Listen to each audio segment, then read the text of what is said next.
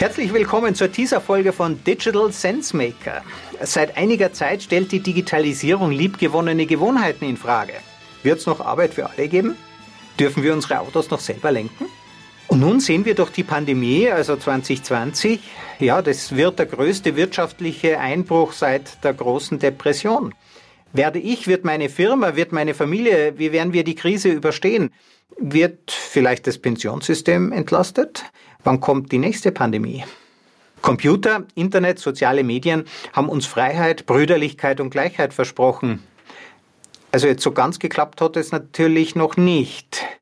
Wie konnte, frage ich mich, unsere wunderbare Informationstechnik so in die Defensive geraten? Klar, künstliche Intelligenz, Facebook, Twitter und Co lassen uns in Abgründe schauen, aber es sind keine technischen Abgründe, sondern menschliche. Aber solange wir der Technik die Schuld geben können, ist alles gut.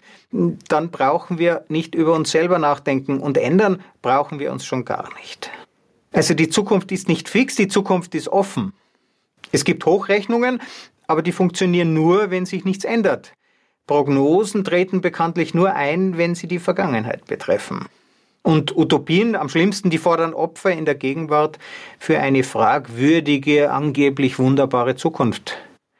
Viele Zukunftsfragen bleiben also offen. Gedankenexperimente sind da anders. Gedankenexperimente stören sich nicht an der Widersprüchlichkeit des Menschseins. Umwelt oder Wachstum, Stadt oder Land, groß oder klein, arm oder reich, Krieg oder Frieden. Gedankenspiele nutzen diese Spannungsfelder als Kraftquelle für positive Veränderung. Gedankenspiele sind das Trainingslager für eine gelungene Zukunft. Und diese Gedankenspiele möchte ich in Digital Sense Maker mit meinen Gästen und Zuhörerinnen und Zuhörern spielen. Wöchentlich kniffeln wir, also ich und meine Gäste, an Themen wie sind Informatiker, IT-Nerds, Developer eigentlich schuld an Brexit und Trump? Wird die Zukunft noch gestaltet oder wird sie schon programmiert? Warum haben wir noch Städte, wenn jeder ein Smartphone hat? Warum wäre Ötzi mit der Blockchain nicht umgenietet worden? Was passiert, wenn man Stalin mit einem Quantencomputer ausstattet. Ja, wenn es in der Raumpatrouille Orion, also Deutschlands erster Science-Fiction-Serie, keine Nationalstaaten mehr gibt, könnte die EU dann Nationalstaat as a Service anbieten? Folglich macht der Originalsoundtrack von Orion auch wirklich Sinn in meinem Podcast. Märchen von übermorgen heißt es dort, im Vorspann machen Spaß.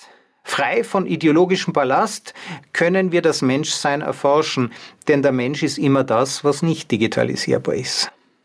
Ich hoffe, Digital Sense Maker wird das Potenzial haben, die Welt ein ganz klein bisschen besser zu machen. Eines ist nämlich klar. Für Pessimismus ist es längst zu spät. Viel Spaß beim Zuhören, Abonnieren, Teilen und Mitgestalten.